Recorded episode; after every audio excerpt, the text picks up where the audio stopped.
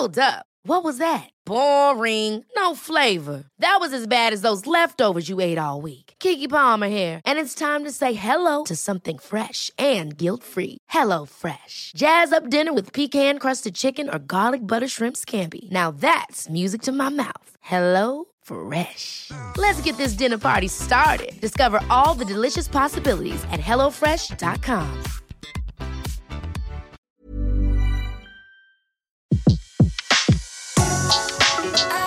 Le meilleur de séances radio est maintenant sur We Love Cinéma. Le pavé dans la toile. César Monterol crève l'écran. Chaque mardi à 18h sur Séance Radio.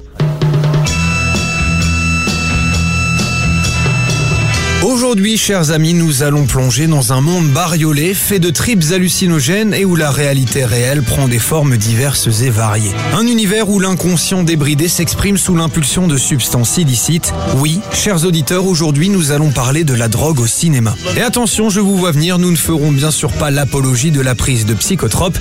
Ici, c'est sérieux, on parle septième art. Merci. Qu'est-ce que c'est? LSD. Non, très bien. La drogue au grand écran remonte aussi loin que les origines du cinéma. Ainsi, on pouvait déjà voir Douglas Fairbanks en consommer sans dialogue dans The Mystery of the Leaping Fish en 1916. Devant donc tant d'ancienneté, un découpage chronologique manquerait de pertinence. J'ai donc décidé de développer mon propos en trois points.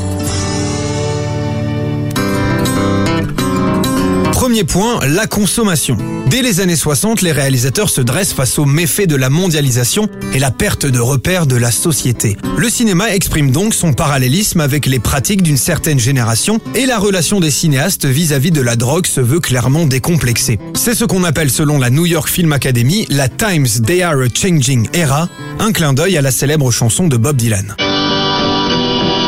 Dans cette décennie, près de 139 films mettant en scène des jeunes gens sous l'effet de substances illicites sont réalisés. Symbole ultime de ces derniers, le génialissime Easy Rider de Dennis Hopper avec Peter Fonda et Jack Nicholson, sorti en 1969. Tu sais, tout ce qu'on représente pour eux, c'est des types qui ont besoin d'aller chez le coiffeur. Oh non, non, ce que vous représentez pour eux, c'est la liberté. Et qu'est-ce qu'ils ont contre la liberté? Il n'y a que ça qui compte. Ah mais oui, c'est vrai, ça, je suis bien de ton avis, il n'y a que ça qui compte. Mais en parler et être libre, euh, c'est deux choses différentes. C'est très très dur d'être libre, quoi, moi, quand on est un produit acheté et revendu au marché. Comme je vous le disais, Easy Rider, c'est le représentant des films qui refusent de porter un regard moralisateur sur les consommateurs de drogue. Dans un registre différent mais pas si éloigné, on retrouvera deux films des années 90 qui, avec leur aspect trash et bohème, font l'apologie comme la critique des psychotropes. Ces productions, vous les connaissez bien, puisqu'il s'agit de Trainspotting de Danny Boyle, sorti en 1996, Je rêve de vastes chiottes, impeccablement entretenues, avec des robinets plaqués or, du marbre blanc, immaculé, un siège en ébène, une cuvette pleine de Chanel numéro 5, et un larbin qui me tend un rouleau de PQ en soie sauvage. Mais vu l'urgence, j'irai n'importe où. et de Las Vegas Parano de Terry Gilliam, sorti en 1999. Éther démoniaque. Ça vous fait vous comporter comme l'ivrogne du village dans un roman irlandais. Mais bien entendu, l'addiction est son côté le plus dur et le plus sombre à ces films. Parmi eux, le plus célèbre reste l'excellent Requiem for a Dream de Darren Aronofsky, sorti en 2000. Et qui selon moi a eu l'idée de génie d'ajouter la télévision à la liste des consommations à risque.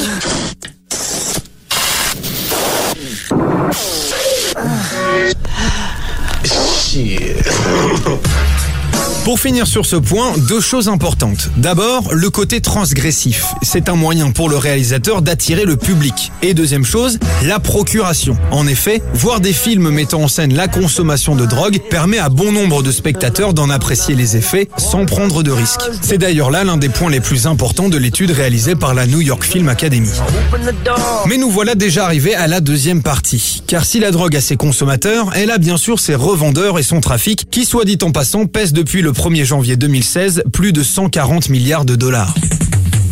Bon, ici c'est assez simple. La drogue devient un prétexte scénaristique. Historiquement, vers la fin des années 60 et l'explosion du commerce maritime, le trafic de drogue est devenu une source inépuisable d'histoire pour les réalisateurs. Les films les plus célèbres, vous les connaissez puisqu'il s'agit de Blow, Traffic, French Connection ou encore Arnaque, Crime et Botanique. How is it your fucking stupid, soon to be dead friends thought that they might be able to steal my cannabis and then sell it back to me?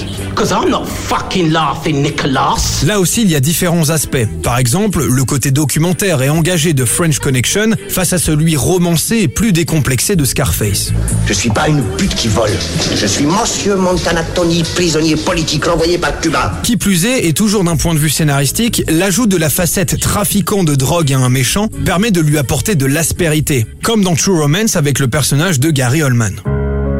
Enfin, troisième et dernier point, la question de la drogue comme aide à la création. L'utilisation de substances par les artistes ne date pas d'hier. Outre la grande consommation d'absinthe au début du 19e siècle, les grands poètes et écrivains avaient leurs vices. De la mescaline de Jean-Paul Sartre et Henri Michaud, au hashish de Baudelaire et de Théophile Gautier, en passant par l'opium de Rimbaud, la stimulation créatrice via la consommation de drogue a toujours été très répandue chez les artistes et donc chez les cinéastes. On peut par exemple citer les tripes hallucinées d'Alejandro Jodorowsky dans El Topo ou le Last Days de Gus Van Sant qui avait exigé que la totalité de l'équipe soit en permanence sous influence. El Topo is not a western.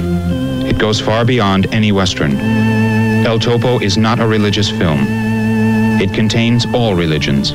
Entre ceux qui veulent représenter à l'écran un trip en bonne et due forme et ceux qui comptent simplement sur l'influence que pourrait produire la drogue sur leur créativité, les cinéastes ne se sont jamais vraiment cachés à ce sujet. Ainsi, le nombre de films mettant en scène la consommation de stupéfiants, se servant de la drogue comme d'un prétexte scénaristique ou simplement comme d'un boost créatif se retrouve partout et à toutes les époques.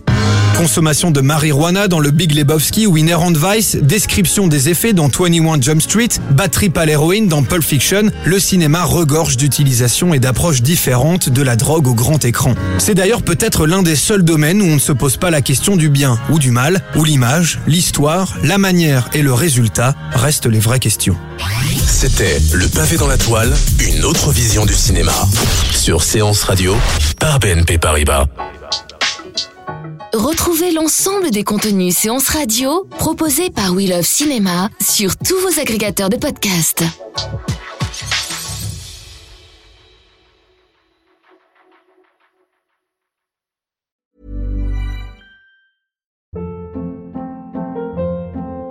Hold up. What was that? Boring. No flavor. That was as bad as those leftovers you ate all week. Kiki Palmer here, and it's time to say hello to something fresh and guilt-free. Hello Fresh. Jazz up dinner with pecan-crusted chicken or garlic butter shrimp scampi. Now that's music to my mouth. Hello Fresh. Let's get this dinner party started. Discover all the delicious possibilities at hellofresh.com.